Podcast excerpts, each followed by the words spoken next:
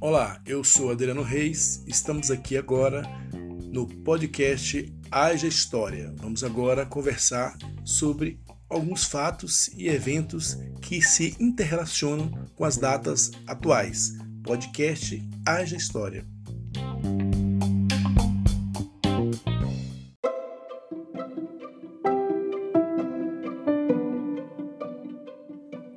19 de agosto é comemorado no Brasil o Dia Nacional do Historiador. A celebração foi instituída pela Lei 2130 de 17 de dezembro de 2009 essa data foi escolhida para homenagear Joaquim Nabuco. Joaquim Aurélio Barreto Nabuco Araújo nasceu em 19 de agosto de 1849 no Recife. Além de historiador, Joaquim Nabuco foi diplomata, jornalista, jurista e deputado-geral pela província de Pernambuco.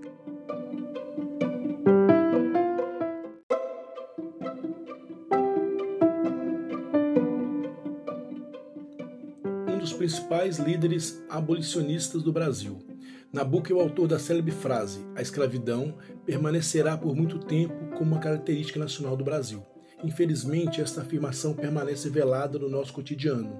Escreveu ensaios, livros, além de nos legar cartas e discursos condenando a escravidão. Essas obras podem ser lidas no portal Domínio Público. Ele analisava a escravidão sob diversos aspectos histórico, jurídico, religioso e social. Nabucco escreveu também jornais e revistas. Foi fundador da Academia Brasileira de Letras, patrono da cadeira número 27.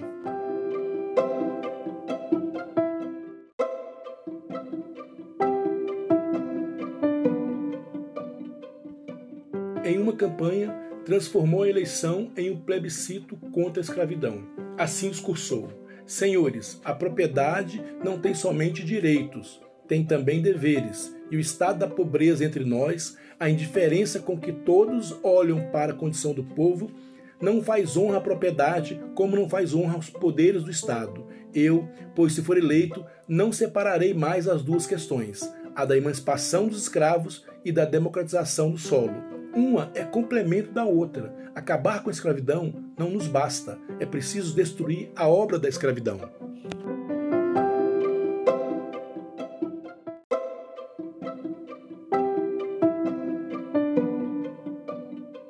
Ainda que nos tempos de hoje as soluções de Nabucco, inspiradas nas ideias de André Rebouças, que foi um engenheiro militar, inventor, abolicionista negro possam parecer limitadas, para a época ele estava propondo uma revolução, acabando com a escravidão e propondo uma distribuição justa de terras.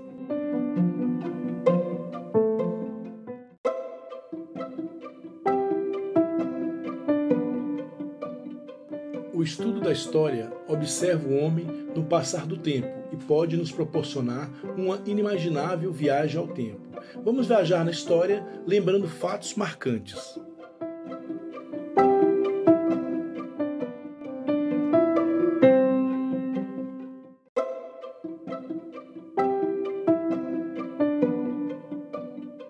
Houve uma papa mulher? Uma história que mais parece uma crônica, que foi escrita por vários autores medievais. Disfarçada de homem, ela conseguiu subir na hierarquia católica e ser eleita papa. As datas são precisas. Reinou entre 855 e 857 como João VIII. Um dia, enquanto liderava uma procissão na cidade, o Papa João sentiu-se mal. Teve de parar tudo e deu à luz no meio da rua. A verdade veio à tona. Foi aprisionada e os relatos divergem. Pode ou não ter sido executada. A igreja desmente, mas o historiador Michael Arbet encontrou evidências em moedas cunhadas à época com o nome da Papa.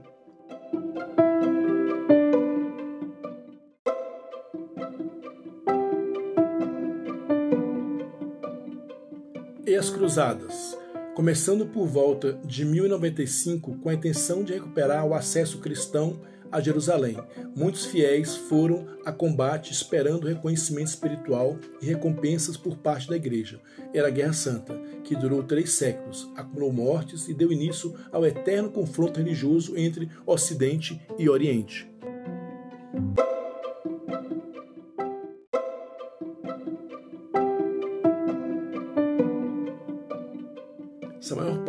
Países ocidentais vivem em um regime democrático e, em tese, somos todos iguais perante a lei, devemos ao menos algo àquele dia em que a multidão de Paris cercou uma prisão, já quase sem prisioneiros. Era 14 de julho de 1789, quando a queda da Bastilha marcou o tradicional início da Revolução Francesa.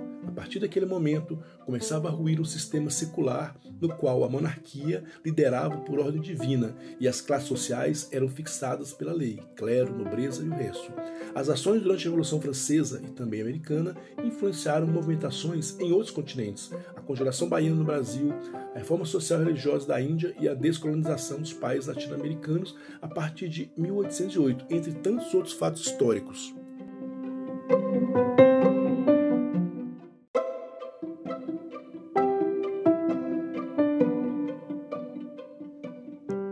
Já no Brasil, em 1888, a princesa Isabel decretou a abolição do trabalho escravo proveniente da mão de obra negra. O ato foi um reflexo de um movimento mundial que começou muito antes.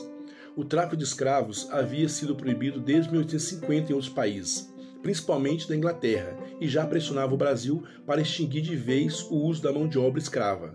Com a assinatura da Lei Áurea, buscou-se encerrar esse capítulo triste e que, ao mesmo tempo, foi um dos momentos importantes da história do nosso país, mas, em certo modo, continua o martírio daqueles cativos que foram libertos sem eira nem beira.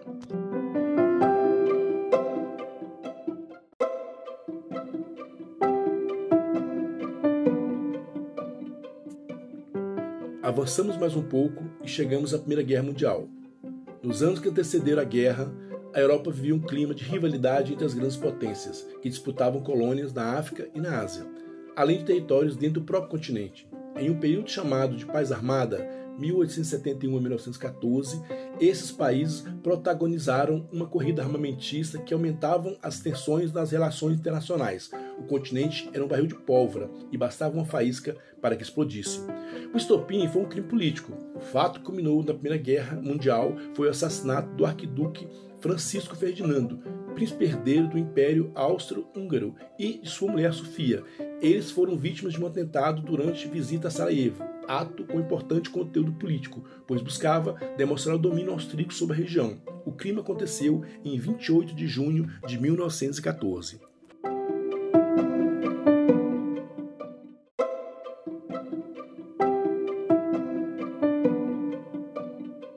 O autor dos disparos foi um estudante sérvio-bósnio ligado à organização nacionalista. Um mês depois, em 28 de julho, o Império Austro-Húngaro declarou guerra à Sérvia, dando início ao confronto. Estima-se que a Primeira Guerra mobilizou mais de 70 milhões de soldados dos cinco continentes e gerou custos da ordem de 180 bilhões de dólares. O conflito teve ainda 6 milhões de prisioneiros e 10 milhões de refugiados, 10 milhões de mortos, 20 milhões de feridos. A guerra, que começou em 1914, teve fim em junho de 1919, quando foi assinado o Tratado de Versalhes,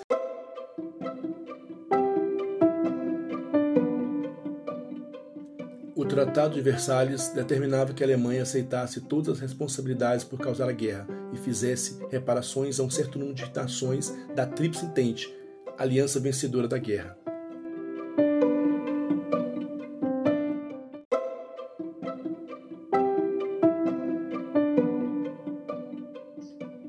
Alguns anos depois, mais precisamente de 1939 a 1945, a Segunda Guerra Mundial, que foi o maior conflito militar da história, teve grande participação da maioria dos países europeus, dos Estados Unidos, do Japão, além da participação em menor escala de muitos outros países, até mesmo do Brasil.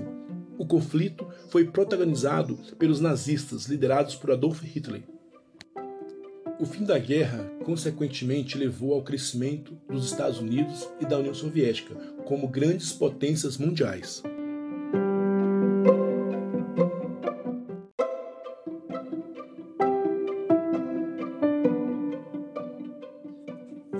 Este conflito permeia o imaginário da sociedade atual como um dos embates mais marcantes e relembrados nas mais diversas artes e conversas. Seu saldo, morte de mais de 60 milhões de pessoas, embora existam estatística que sugere que a guerra provocou mais de 70 milhões.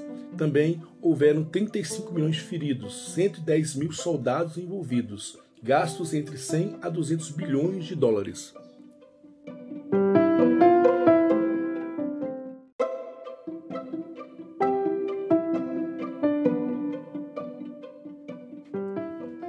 Segunda Guerra, conhecemos os horrores do Holocausto, o acontecimento mais marcante, um plano de extermínio da população judia na Europa elaborada pelo ditador nazista Adolf Hitler, que usava os campos de concentração nazista para o assassinato de judeus, e ainda a bomba de Hiroshima e Nagasaki, onde morreram 210 mil japoneses e muitos sobreviventes com sequelas físicas e genéticas graves até os dias atuais.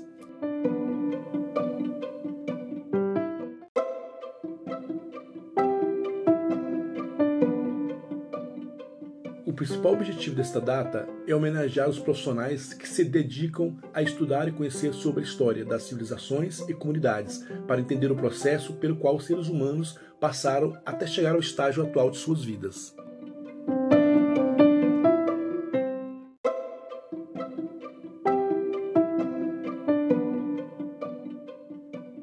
Ao conhecer um fato histórico, podemos nos debruçar nos seus meandros e, através da análise dos processos, é possível conhecer sua dinâmica para o entendimento dos fatos e causas, objetivando melhorar a situação atual. Acho que os governantes têm que estudar mais história para não cometerem erros e piorar ainda mais as nossas vidas.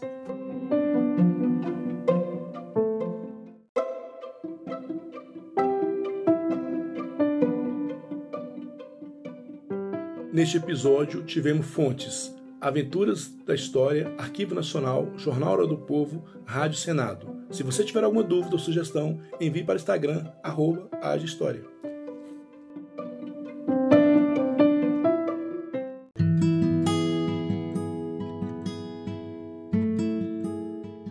Vamos todos usar máscara em qualquer ambiente, lavar as mãos, usar álcool em gel, manter o distanciamento social, evitando aglomerações. E se puder, fique em casa. Cancele a Covid antes que a Covid cancele você.